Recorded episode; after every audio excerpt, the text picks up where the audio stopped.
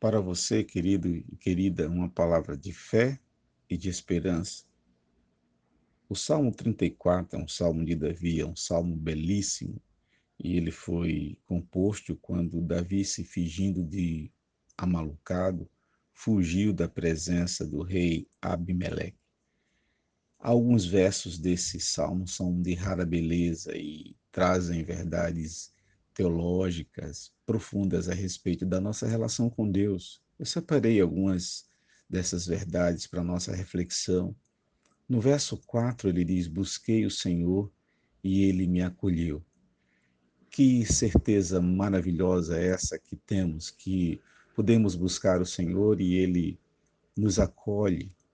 Que certeza magnífica é saber que temos um Deus que sempre está pronto para nos acolher. No verso de número 6, Davi diz: clamou este aflito, e o Senhor o ouviu e o livrou de todas as suas tribulações. Que coisa maravilhosa! A gente sempre tem repetido em devocionais que o Senhor que nós servimos, o Deus que nós servimos, é um Deus que ouve o nosso clamor, um Deus que ouve as nossas súplicas e as nossas orações, e que também pode nos livrar de nossas tribulações, de nossas lutas. Bendito seja o nome do nosso Senhor. No verso 8, Davi diz: Ó, oh, provai e vede que o Senhor é bom. Bem-aventurado o homem que nele se refugia.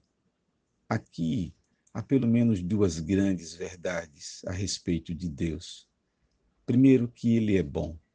E a gente tem sempre repetido e repetido e repetido ao longo desses dias de muita prova que Deus é bom. Nós temos que sempre ter em mente que, apesar de todas as lutas e tribulações e provas que temos passado, que Deus é bom, que a sua misericórdia dura para sempre, que Ele é um Deus bondoso, apesar de todas as lutas.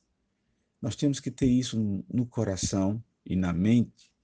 Não podemos esquecer da bondade de Deus. E Davi diz: prove e veja que Deus é bom.